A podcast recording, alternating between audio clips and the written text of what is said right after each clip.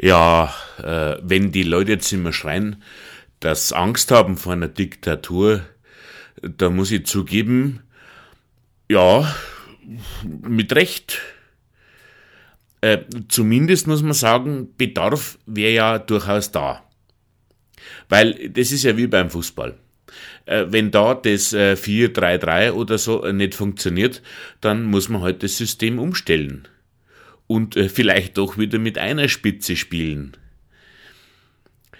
Wir, wir merken ja gerade, dass die Demokratie so grundsätzlich reibungslos funktioniert und dass das scheiße ist. Die Leute gehen ja mit der Demokratie um wie mit einem Papadeckelgeschirr, von dem man sein Leberkäse runterfrisst und das dann wegschmeißt und nicht wie mit dem guten Porzellan, das wo in der Vitrine steht und allerhöchstens mal an Weihnachten rausgeräumt wird. Und da muss man halt dann sagen, ihr Rotzlöffeln, wenn's es so grob umgeht mit den guten Sachen, dann nehme ich sie euch weg. Und dann könnt's schauen, mit was ihr dann spielt. Also, Diktatur. Und da kommt man jetzt dann quasi schon direkt zur Personalfrage. Äh, da kannst du ja nicht jeden brauchen. Äh, und ganz ehrlich, so ein Grünkernmetzger aus Berlin, äh, ich glaube nicht, meine Damen und Herren. Aber wer dann? Also, ich würde schon machen. Ich hätte auch Zeit. Ich glaube auch, dass viele Diktaturen bloß deswegen so einen schlechten Ruf haben, weil halt die besten Diktatoren schon anderweitig beschäftigt sind, also so beruflich. Bei Apple oder, oder bei Google oder, oder bei der GEMA und, und wenn einer dann halt bloß Diktator wird, weil er Sammeltaxi zum Spargelstechen verpasst hat, dann ist es ja auch kein Wunder, dass da so ein ganzer Berufsstand in Verruf kommt.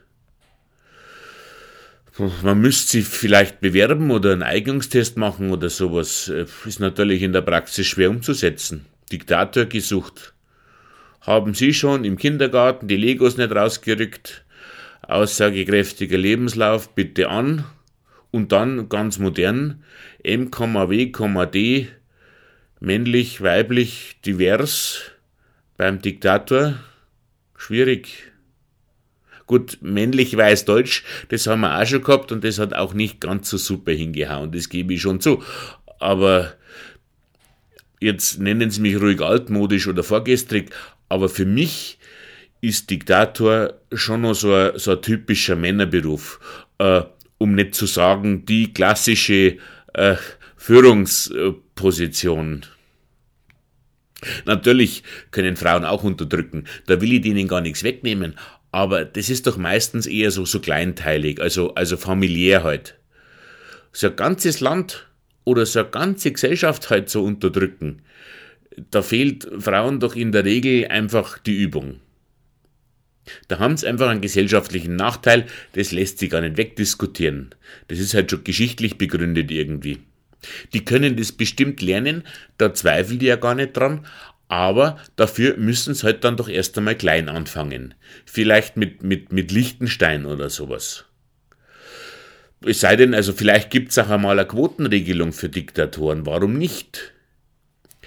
Der Vorteil bei dem Beruf ist ja so ganz grundsätzlich, dass man sich nicht so direkt um Umfragewerte kümmern muss.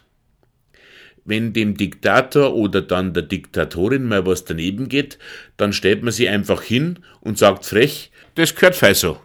Oder? Ist wer anderer Meinung? Und dann werden's Spitzen, wie schnell dann da kommt. Boah, voll super, Chefin, äh, ganz toll. Aber an, an so eine gehobene Diktatorenposition, also so Ungarn aufwärts, da kann man jetzt keinen Anfänger hinlassen. Da braucht schon ein Talent. Jemanden wie mich bräucht's da. Ich sag's Ihnen, wie es ist. Bei mir wären da ja schon so ein paar Grundvoraussetzungen gegeben. Weil ich habe ja eh sehr viel zu geben an Ratschlägen. Äh, das ließe sich ja problemlos weiter ausbauen. Und bei dem einen oder anderen, der nicht recht auf mich hören mag, wäre das auch nicht verkehrt, wenn die Ratschläge mal so ein bisschen verbindlicher formuliert werden so gesetzmäßig verbindlich halt. Es ist ja auch wissenschaftlich schon lang erwiesen, dass der Mensch Informationen viel besser abspeichert, wenn er sie auf verschiedenen Ebenen serviert bekommt, also multimedial. Wenn also zum Beispiel äh, eine Anweisung mit einer Grafik verbunden ist oder mit einer Bockfotzen, sofort ein signifikant erhöhter Lerneffekt. So ein Diktator ist ja auch nichts anderes wie ein Landesvater. Halt jetzt einer, der seine Kinder nicht direkt anti-autoritär erzieht. Und wir wissen ja alle, dass äh, wenn so ein Vater seinen Zögling da gescheit eine betoniert, äh, dass das ja allermeistens sehr liebevoll passiert. Weswegen er dann ja auch vielleicht sagt, dass ihm das Austeilen von der Bockfotzen mehr wehgetan hat, äh, wie dem Bub äh, die Bockfotzen selber und wenn der Saufratz das nicht glauben mag, dann kann er das ja gleich noch einmal ausprobieren. Und eigentlich ist ja auch klar, dass man als Vater nicht gewählt werden muss. Das ist man halt und dann bleibt man das auch. Und da ist es doch von Haus aus eigentlich schon inkonsequent, dass man als Landesvater gewählt werden soll. In unserer Gesellschaft, da sieht man doch, wozu das führt, wenn diese liebevolle Watschen fehlt. Dass die Meinungsfreiheit ein hohes Gut ist, da wird doch ich niemals widersprechen. Aber keinesfalls. Ganz wichtig ist die. Aber jetzt also nur so zum Beispiel, es darf ja auch ein jeder einen Penis haben, ganz wurscht ob Mann oder Frau, aber muss ich den dann dauernd auch herzeigen? Da freut man sich doch auch, dass man den nicht sehen muss. Das braucht doch keine Sau. Und so ist es mit der Meinung auch. Das Problem ist ja an sich nicht unbedingt äh, die Meinungsfreiheit per se. Das Problem ist Meinungsfreiheit plus Internetzugang ein jeder weiß alles und ein jeder sagt alles und da bin ich der Meinung, dass man das Problem pädagogisch angehen muss. Also so, so klassisch bayerisch-väterlich äh, pädagogisch. Wie wird da halt so Gesetze erlassen? Also nicht nur so äh, diktatorisch grobe Geschichten, sondern also äh, ich, ich sehe mich da eher mehr so salomonisch. Das war ja im Grunde auch ein Autokrat, der Salomon, aber halt ein recht ein vorbildlicher, wenn ich das mal so sagen darf. Aber der Lerneffekt mit den beiden Frauen, die sich um das Kind gestritten haben, der war ja auch nur gegeben, weil's die Frauen ihm schon zugetraut hätten, dass er's dann mittig auseinanderschneidet. Also salomonisch, wie gesagt. Wenn also mir einer erzählt, dass es sowas wie einen Virus überhaupt nicht gibt, dann darf er sich von mir aus gern einmal googeln, wie man sich einen Blinddarm entfernt. Und wenn er mir dann seinen selber herausgefieselten Blinddarm ganz höflich vor meinen Thron hinlegt, dann höre ich mir auch an, was er sonst noch so meint, dass er meinen muss.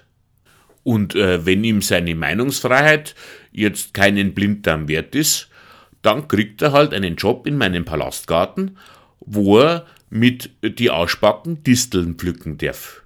Und bezahlt wird nach Stückzahl. Die Leute haben einfach verlernt, was Unfreiheit ist. Das ist nicht gut. Das muss man ihnen halt einmal wieder beibringen. Wie gesagt, ich hab Zeit. Und was Züchtigungen angeht, da würde ich halt machen, was pädagogisch notwendig ist. Und mir wird es dann auch wehr tun, als denen, die die Schläge kriegen. Also manchmal zumindest. Ich werde da schon gut.